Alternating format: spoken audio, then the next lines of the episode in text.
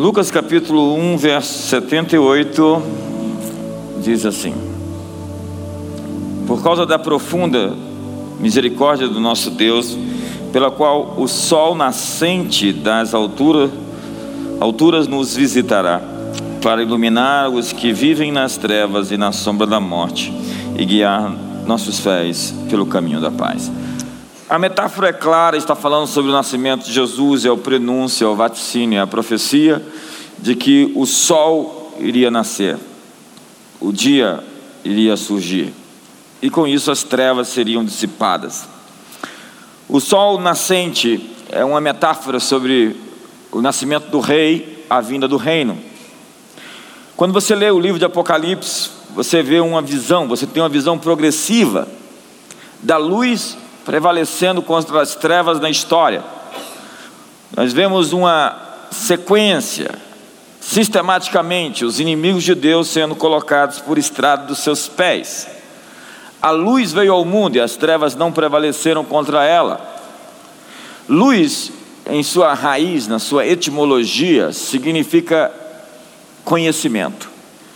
Trevas significa ignorância.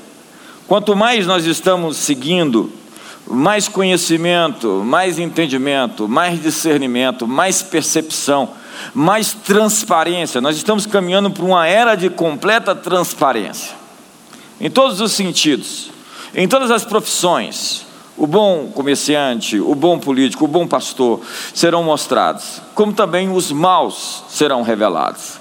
É uma era em que as coisas estarão patentes, vistas, percebidas à luz do dia.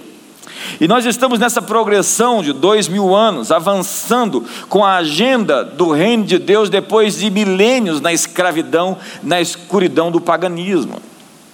A era presente está sendo invadida pela era por vir.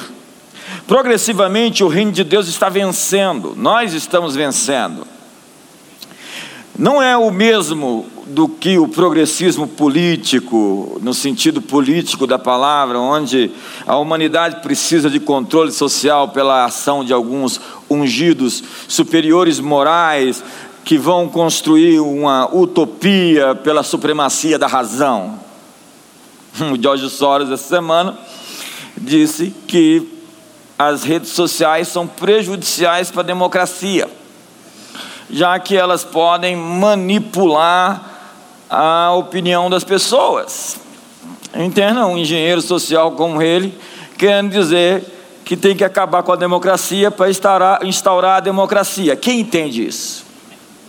Então, esses engenheiros sociais acreditam que a humanidade precisa de controle social. Quem vai controlar? Esses superiores morais, esses ungidos, essas pessoas escolhidas. O sonho da utopia é uma paródia da visão cristã de mundo. O reino de Deus é como um grão de mostarda, que plantado se torna uma árvore.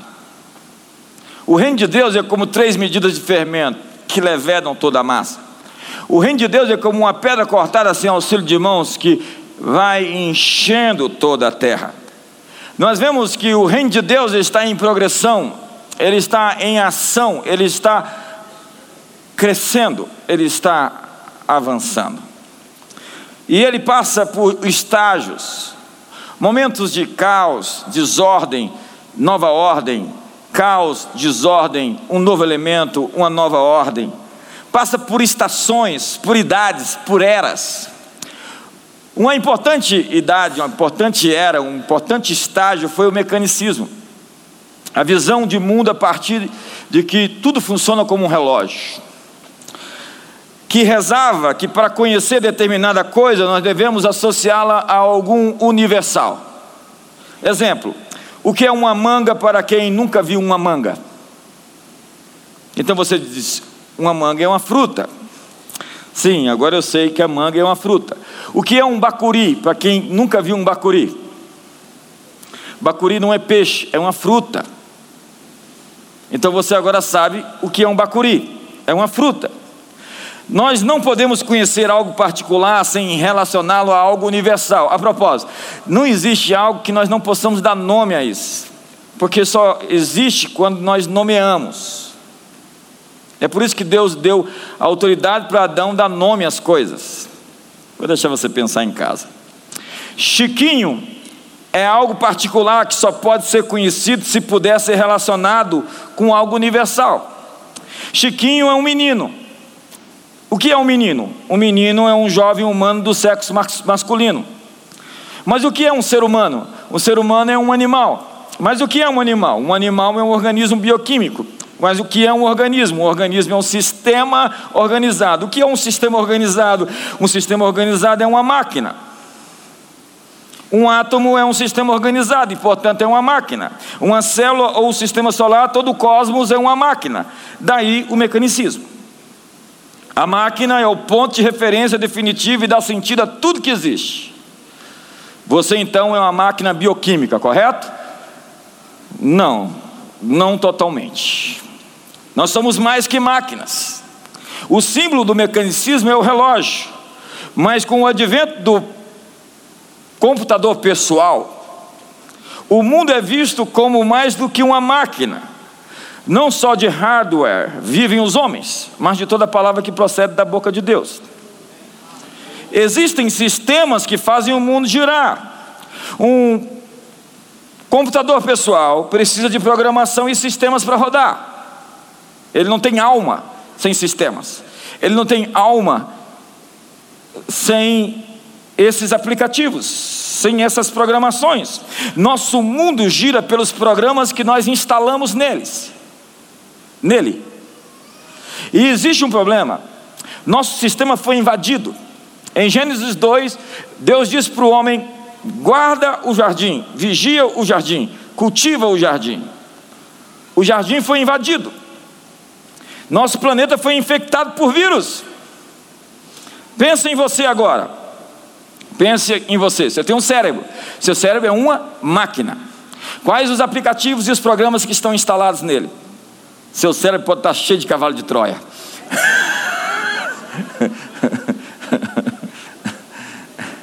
Agora amplie isso. Amplie isso. Pense agora. Quais sistemas e programações criaram o mundo que vivemos? Quais são as ideias que regem o mundo? Quais são as ideias que movem o mundo? No dilúvio estava tudo errado. Então Deus disse: Vou formatar o HD. E Deus começou tudo de novo. E Deus depois fez uma promessa. Eu vou colocar um arco-íris no céu, não como sinal dos LGBTs. Vou colocar um arco-íris nos céus como sinal de que eu nunca mais vou destruir a terra outra vez como destruí antes. É um sinal de aliança de Deus. Então, se Deus não iria destruir nunca mais o planeta como destruiu antes, o que ele faria? Ele faria o que está em Efésios capítulo 3. Ele fez essa proposta e eu posso sintetizar nesse texto de Efésios 3, verso número 9, que vai aparecer na tua tela nesse instante.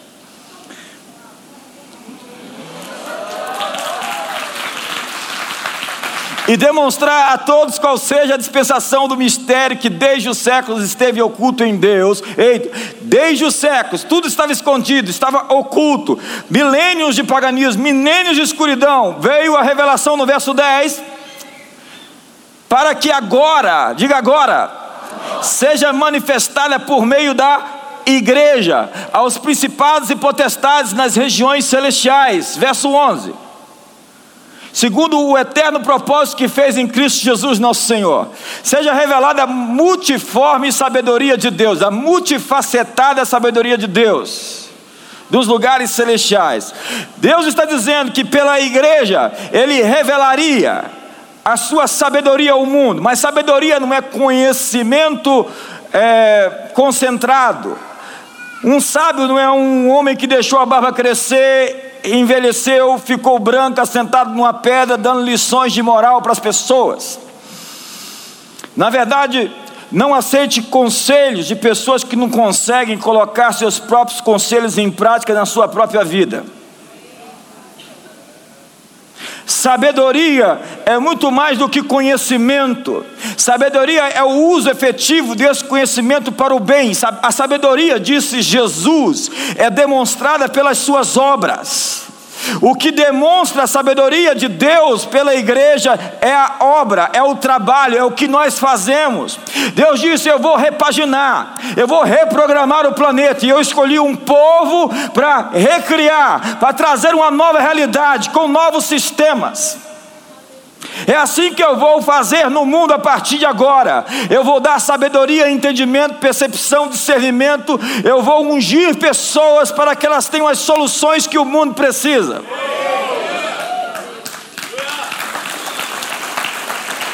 Paulo diz: pela igreja, é hora de repaginar. Deus deseja pintar novos mundos é mudar as circunstâncias e não se submeter a elas, é transformar o deserto e florescê-lo, é transformar a pobreza em riqueza, é criar ambientes de prosperidade, de transformação, e é isso que o homem tem feito ao longo desses milênios.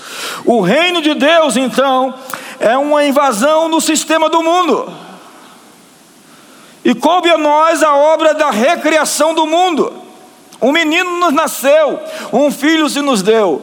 O principado, o governo está sob seus ombros. E o seu nome será maravilhoso, conselheiro, Deus forte, Pai da eternidade, príncipe da paz, e o aumento do seu governo será paz sem fim. O reino de Deus está em avanço, o reino de Deus está em progresso, o reino de Deus está aumentando. As trevas podem aumentar, mas o reino de Deus está aumentando mais rápido. As trevas podem lutar, mas nós sabemos quem é que vai vencer essa parada.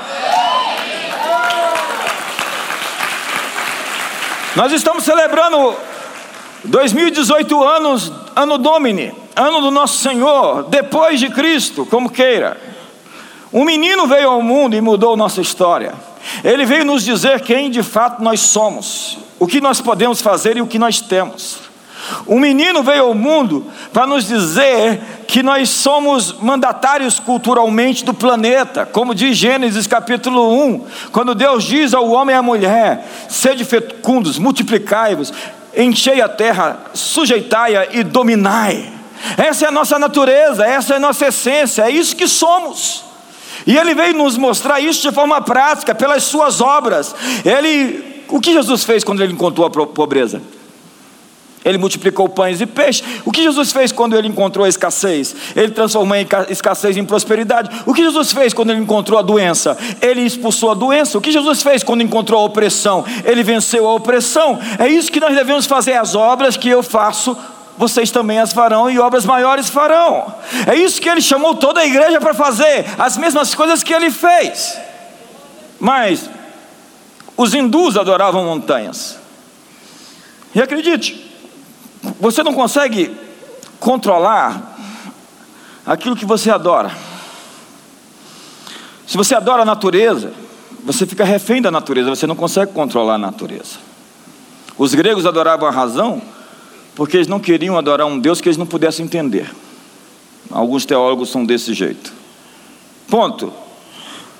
Os hindus adoravam a montanha. Diz que no século XVI havia uma superstição ainda na Suíça de que o espírito de Pilatos habitava na montanha. E todas as pessoas que chegavam ali, aquele espírito perturbava, era o fantasma de Pilatos, na Suíça. Então, um reformador subiu na montanha e disse: Nós vamos destronar agora o Pilatos, vamos tirar o Pilatos de lá e vamos mandar ele embora. Então ele pegou pedras, atirou no rio e foi lá, venceu e disse: Podem vir vocês, porque o Pilatos foi embora. Onde eu quero chegar? A fé cristã venceu os mitos e as superstições, dizendo ao homem que ele não deveria adorar as montanhas. Então, a partir dali, os suíços começaram a cavar túneis nas montanhas. Foi Bonifácio que ficou conhecido porque existiu o carvalho de Thor, o deus Thor. Você lembra dos Vingadores? Então ele chegou ali e passou o machado no carvalho. Falou: esse negócio de adorar esse Deus aqui, acabou, acabou. Não, mas você não pode tocar, porque Deus vai se vingar de você. Que se vingue. Pum! E foi embora. Na verdade, todos os deuses caíram no descrédito, para que o único Deus pudesse ser adorado.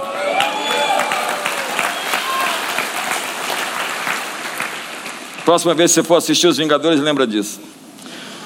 Os cristãos baniram as superstições porque acreditavam que, conforme a Bíblia, o Criador nos deu domínio e autoridade sobre a natureza.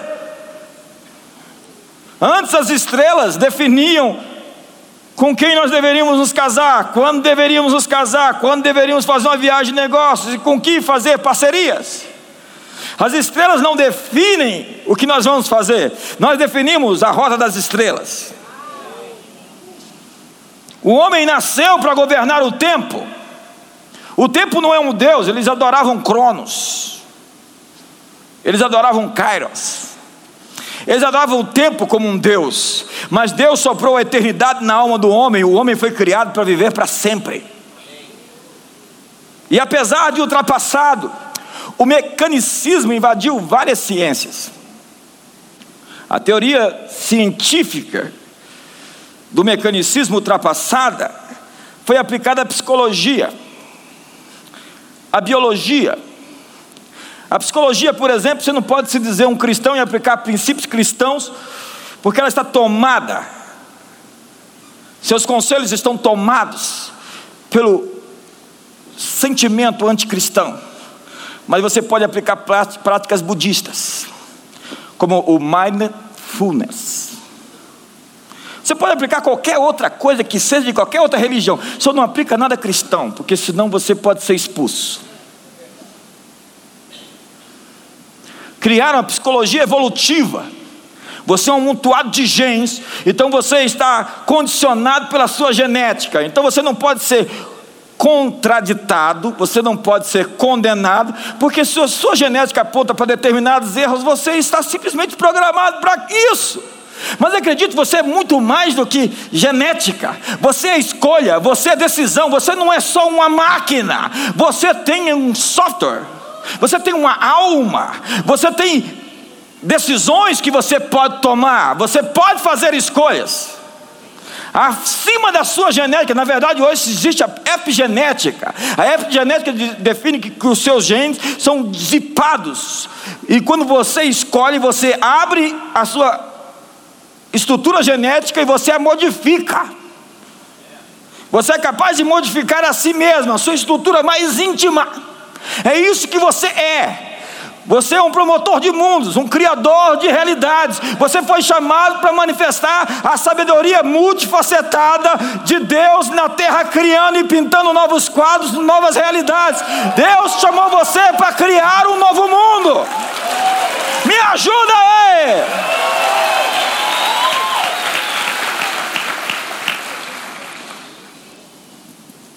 Foi o Herbert Marcuse, com seu Eros da civilização, o homem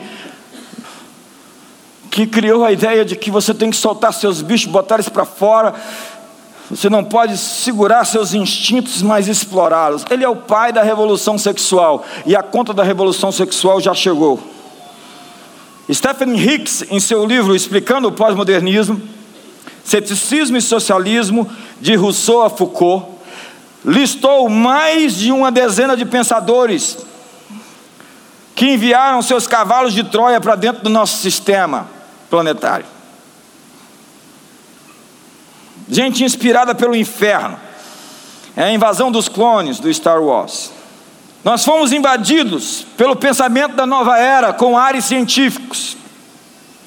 Eles abriram as portas do inferno se a nossa oração é faça-se na terra como no céu, alguns estão fazendo o seguinte pedido: faça da terra um inferno. Então, esse pessoalzinho celebrado pela, pelo pensamento progressista, né, pelos esquerdopatas, esses inteligentinhos que adora Jean Paul Sartre, Michel Foucault, Jung, Joseph Campbell. Essa turma fez uma sopa misturando ideias budistas e, hindu, e, e hinduístas e venderam para nós. Que mundo você pensa que uma visão fatalista e pessimista pode criar? Porque budismo é isso, é, é fatalismo. Hinduísmo é isso, é pessimismo. O que, que você acha que mundo, que civilização vai se criar a partir da ideia de que Buda, a primeira lei de Buda, o sofrimento. A primeira lei é o sofrimento. Para você alcançar a sua iluminação, você tem que se esvaziar completamente. É o mindfulness vazio de tudo. É o nilismo. É a ideia de se esvaziar completamente e meditar. E você alcança a iluminação quando você alcança a completa ausência de desejos. Não deseje nada. Tem alguns cristãos que são pagãos. Eles acham que o cristianismo é não desejar mais nada. Acham que a picanha é, uma, é, é um pecado. Dependendo da quantidade, é, irmão. Que mundo você cria com essa visão pessimista? É fácil, olha para a Índia. Veja que ela, se ela pode exportar para nós a sua espiritualidade, como fez durante décadas, a partir da revolução contracultural. Veja se a Jenny Fonda aparece lá fazendo meditação transcendental e yoga e vendendo seus VHS para o mundo inteiro. Veja se os Beatles estão certos no seu esoterismo de boutique com o Maharishi Yogi contratando um guru pessoal para poder se tornar uma plataforma a fim de vender uma espiritualidade oriental na destituição ou na desconstrução, como diria Jack Derrida, do nosso mundo civilizado ocidental. O que você pensa de uma espiritualidade que diz que você não pode conhecer a verdade? A verdade não existe. Na verdade, tudo é maia. Maia é ilusão. Ou melhorar o mundo, ou minimizar o sofrimento.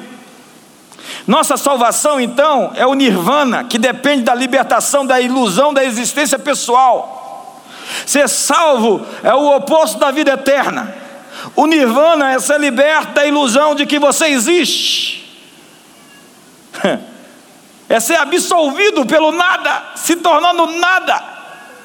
A salvação é a cessação da existência, a morte eterna.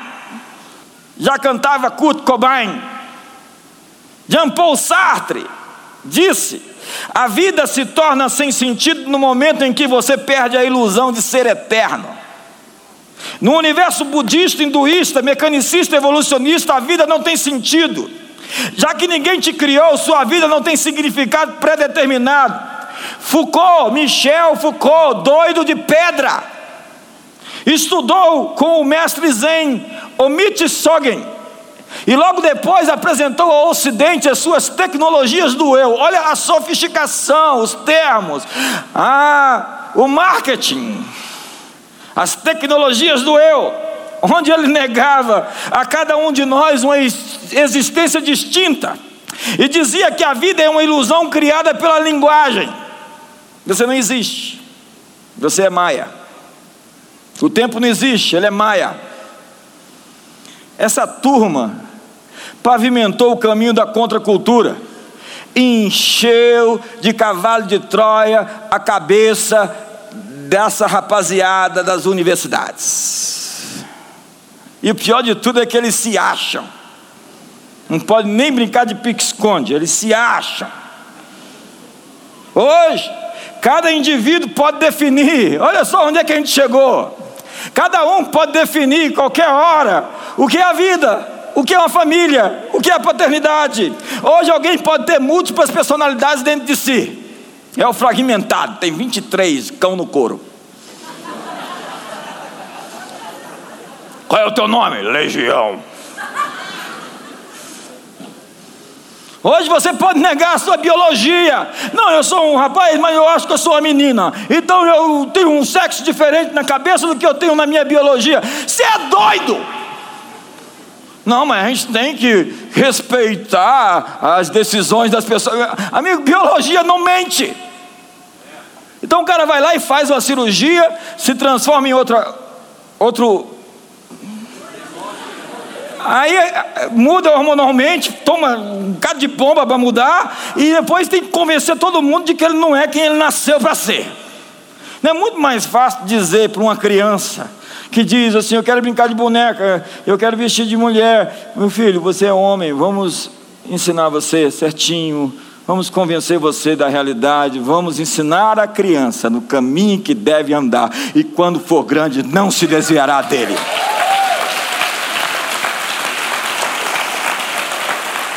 Então os nilistas negam a realidade objetiva. Foi o Dostoiévski que escreveu um livro chamado Os Demônios. E os demônios no livro eram agentes sociais que eram nilistas. Nilistas são agentes demoníacos. Eles querem negar a realidade objetiva. Querem simplesmente trazer o inferno para a terra. Em toda a história, os filósofos fracassaram em definir por que existimos, quem somos e como deveríamos viver. Essa é a grande crise dos filósofos: quem sou, de onde vim, para onde eu vou. É Nietzsche perdido na praça, horas da noite, o policial: quem é você? De onde você vem? Para onde você vai? Eu, há 40 anos, estou esperando, decidindo, procurando saber quem sou, de onde vim, para onde eu vou e não sei. Então ele arrumou os Arastruta e criou o Superman.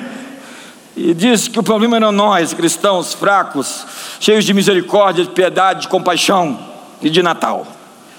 Então, como esses filósofos não tiveram respostas, eles dizem hoje que cada um se defina sua própria identidade e escolha qualquer significado que dar, que queira dar para a própria vida. Escolhe quem você é, o que você quer fazer, o que você quer viver e segue seu rumo. Eles não têm o um Natal, eles não têm o um nascimento, eles não têm ninguém para dizer que é o homem para que o estimes, o filho do homem para que o visites. Fizeste por um pouco menor do que Deus, de glória e de honra, o coroaste lhe deste domínio sobre a obra das suas mãos, e sobre seus pés tudo lhe puseste. O valor da importância do homem não vem da sua consciência ou da sociedade, como diria o Jean-Jacques Rousseau, o pedagogo, que abandonou todos os seus filhos e veio ensinar como educar filhos para o Ocidente. E o seu contrato social, que diz: Eu nasci ser minha mãe, mas não te escolhi para ser minha mãe. Então você não é minha mãe, porque você, você só pode ser minha mãe se eu escolher você para ser minha mãe. Doido de pedra, discipulando nações pai do vitimismo, pai do coitadismo. O homem é o produto dos meios, o problema é o sistema, o problema é a sociedade. Você existe como um eu, um eu real, espiritual, racional, valioso, imortal, feito à imagem e semelhança de Deus. Na confissão de Westminster, e as confissões, os credos, os catecismos tinham essa dinâmica de perguntas e respostas. Eles perguntavam: qual é o fim principal do homem? E a resposta é: o fim principal do homem é glorificar a Deus e gozá-lo para sempre. É para isso que nascemos. Isaías diz: nascemos para o louvor da tua glória. Santo Agostinho diz: Tu, ó Deus, nos criaste para ti, e os nossos corações estarão inquietos enquanto não repousarmos em ti. Blaise Pascal disse: Dentro do homem há um vazio que não pode ser preenchido por nenhuma criatura senão pelo próprio Criador.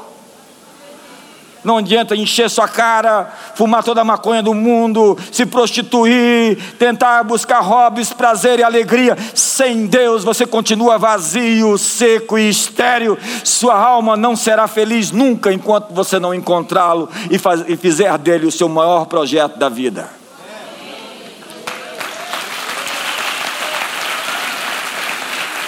Paulo diz: Mas pela igreja, pela igreja a resposta está na igreja. Martin Luther King diz que a igreja não é a serva nem a senhora do Estado, ela é a consciência do Estado. Plínio, o jovem, foi governador do Ponto e da Bitínia, ali na Turquia, atual Turquia, antes Ásia Menor. E ele estava acostumado a matar os cristãos pela perseguição de Trajano, você sabe, desde Augustus, Otaviano Augustus, os Césares foram celebrados como deuses, então se derramava taças de vinho em suas imagens, suas estátuas, para adorá-los e cultuá-los como Deus. Era uma maneira de manter unido. Alexandre o Grande tinha descoberto, e, e os imperadores romanos também, que um poder conquistado pela força não se mantém pela força por muito tempo. Então você tem que vender a sua cultura para os povos conquistados, a fim de que eles sejam doutrinados nos seus costumes, na sua ética, na sua moral. E os apóstolos faziam isso, os apóstolos romanos, os apóstolos gregos, a fim de que os povos fossem dominados, controlados e manipulados. E a maneira de manter os povos sob essa égide, sob esse controle, era a adoração do imperador. Trajano foi um dos grandes perseguidores do cristianismo. E ele exigia que todos os soldados oferecessem taças de vinho em sua homenagem. Aqueles que não fizessem isso e fossem considerados cristãos eram então mortos, assassinados. Foram dez ondas de perseguição durante a história. E Plínio escreveu para Trajano, como governador, dizendo: Na minha ignorância, preciso da sua sabedoria, já que não tenho todos os instrumentos necessários para julgar, já que tenho encontrado cristãos, alguns que negaram sua fé, outros que deixaram sua fé há 5, a 10, 15 anos, mas alguns que resistem, e esses são os melhores cidadãos da nossa sociedade. O que farei com eles? Continuarei os perseguindo e os matando, já que esses sempre se reúnem e comem juntos, e eles fizeram um pacto de não fazer mal a outros, de não mentir, de não roubar, de não dar falso testemunho. Nós não temos uma resposta de Trajano documentada, ela certamente existiu. E possivelmente a perseguição se manteve, porque Trajano foi um terrível perseguidor da fé. Mas o conflito entre igreja e Estado sempre existiu.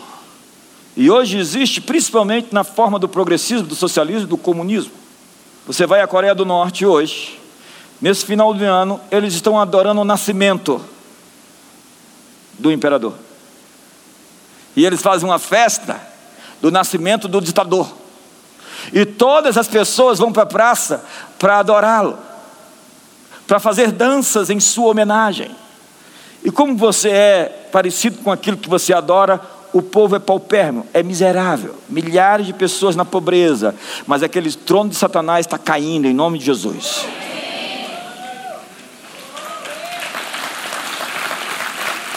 Sim, a igreja não é perfeita.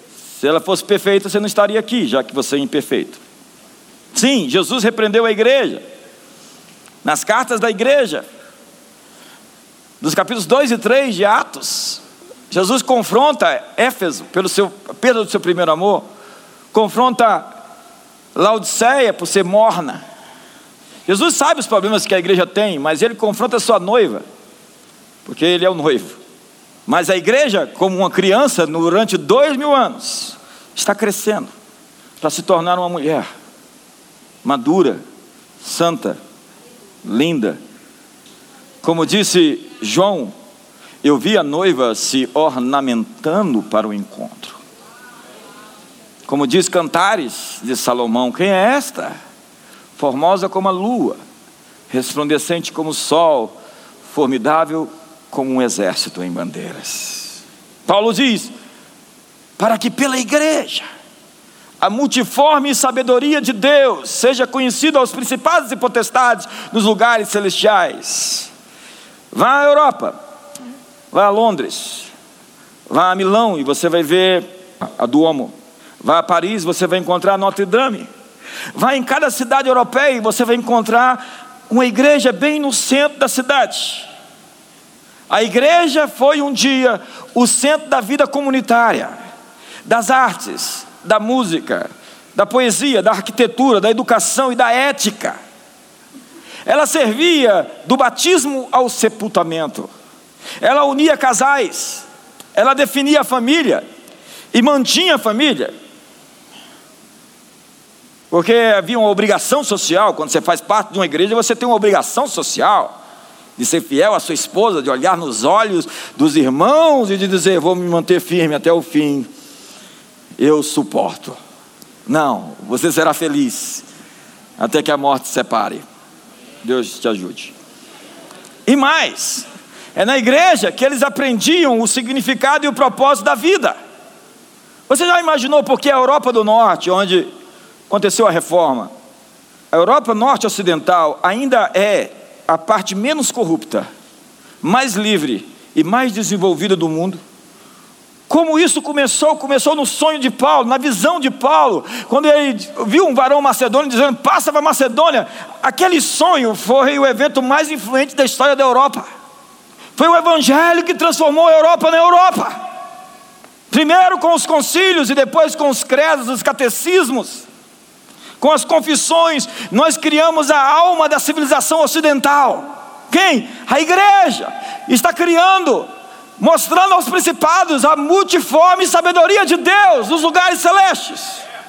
Os primeiros concílios em Niceia 325, Calcedônia 451, Efésios 431, Constantinopla 381, Constantinopla 2, 553, Constantinopla 3, 681.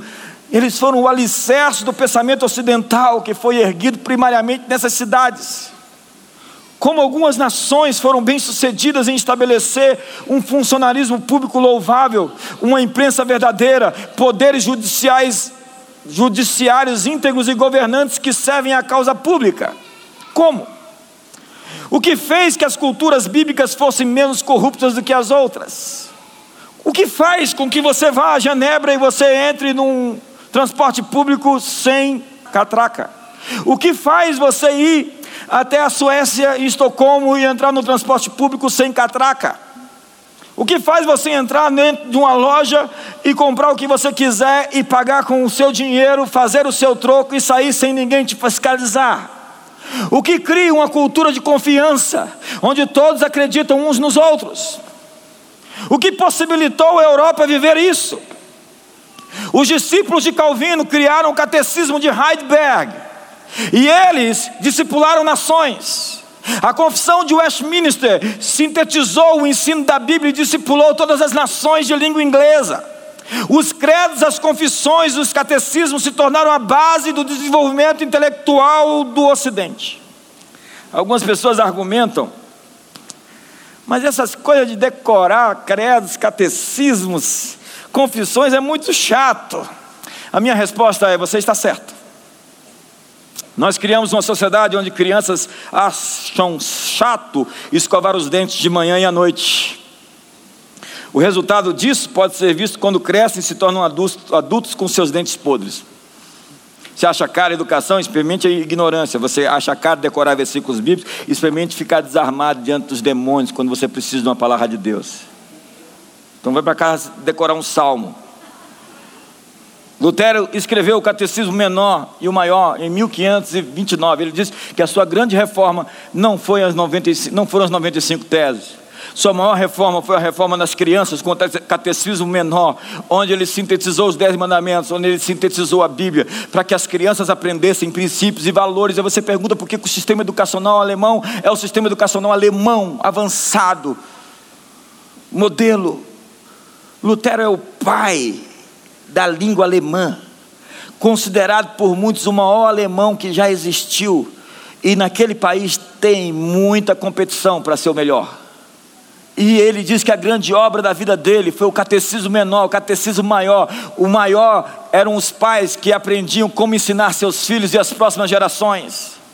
Ensinar catecismos, confissões. É por isso que você pode ter confiança uns nos outros. Porque isso você aprende no berço. Você aprende que roubar rouba a alma do ladrão. Você aprende que mentir é se tornar falso e mentiroso, porque quando você não cumpre um acordo que você fez, você mesmo depõe contra você e se torna falso no seu interior. Você faz assim, é. Acredite, o décimo assassinato não é tão ruim como o primeiro. A décima mentira já não é somente uma mentira, pode ser a mudança da natureza interior de alguém. Está calado aqui hoje. Algumas pessoas saíram, foram buscar outras pessoas para ver, ver o culto, porque. Mas essa semana, a Alemanha aprovou o terceiro gênero. A alma nacional alemã tinha sido moldada pela Bíblia, agora está sendo moldada pelo multiculturalismo que está destruindo a Europa. Hoje, a marginalização da igreja e o declínio da sociedade europeia segue no mesmo ritmo e estão associadas. É o Diogo Maynard, o antagonista, que diz: Eu não creio nem em Deus, mas eu acredito na igreja. Porque o papel social que se preza a igreja na Itália é uma coisa extraordinária. A igreja dá sustentação social. Hoje a liberdade sexual é superior à liberdade religiosa. Decisão da Suprema Corte do Canadá. Espere 10 anos e veja onde isso vai dar. Não precisa de muito. Espere 15 anos para ver aonde eles vão chegar. E quanto ao Brasil, eu estou com muita expectativa no Brasil de ser uma nação que vai ser um farol para o mundo.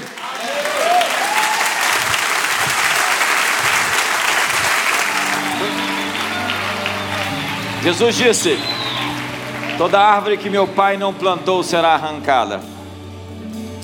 Jesus disse: Se eu expulso demônios pelo dedo de Deus, o reino de Deus é chegado. Hoje, nesse final de ano 2018, eu de quero declarar que toda a opressão desses tronos demoníacos, eu vejo aqui claramente tronos de miséria que foram erguidos em gerações e gerações até você. Mas hoje eu tenho uma palavra de conhecimento para te dar. O trono da pobreza na sua família foi quebrado. Eu vejo um trono rachado.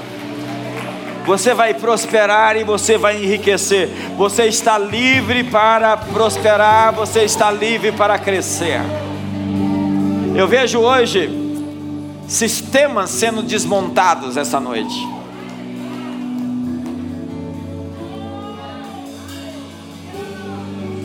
Eu vejo hoje como que forças em fuga. É como teias de aranha que estão sendo desfeitas e o inimigo ele não tem base para permanecer porque ele foi descoberto. O poder do reino, o poder do rei está sobre nós essa noite para quebrar todos os seus cativeiros. Eu vejo cativeiros emocionais sendo desmontados.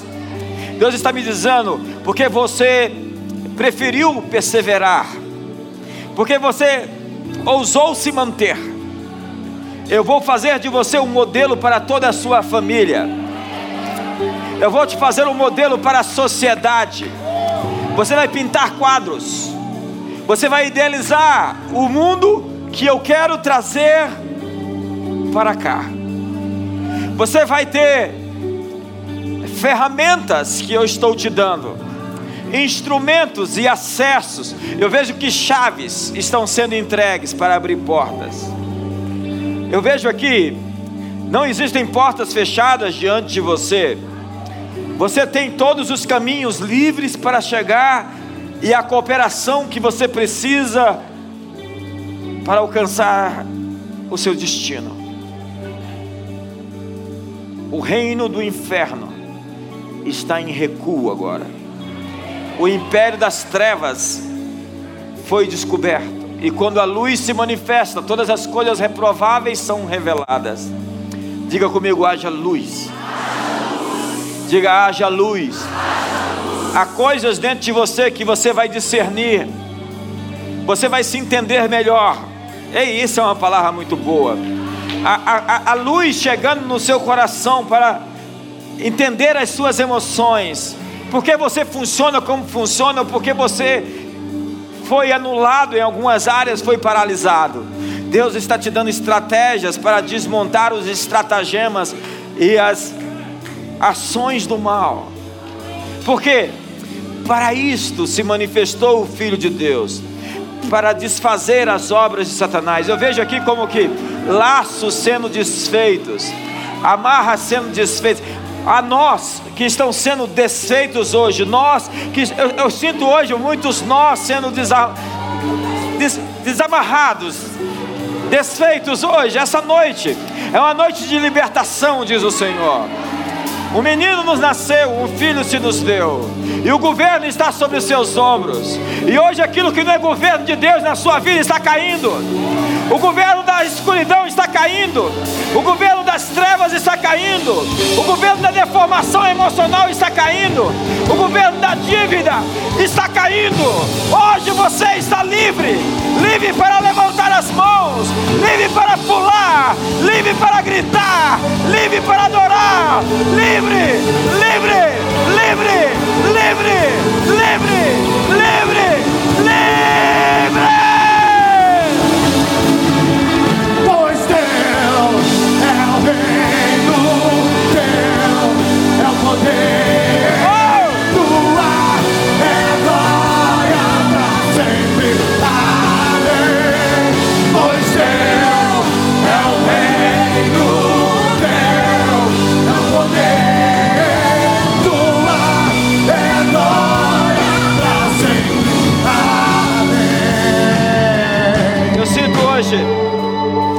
Há estruturas dentro de você mudando. Deus está mudando você por dentro.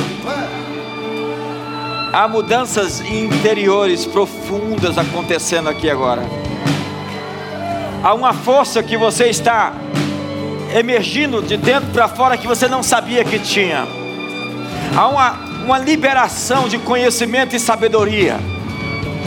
Você está sendo ativado naquilo que você nasceu para ser.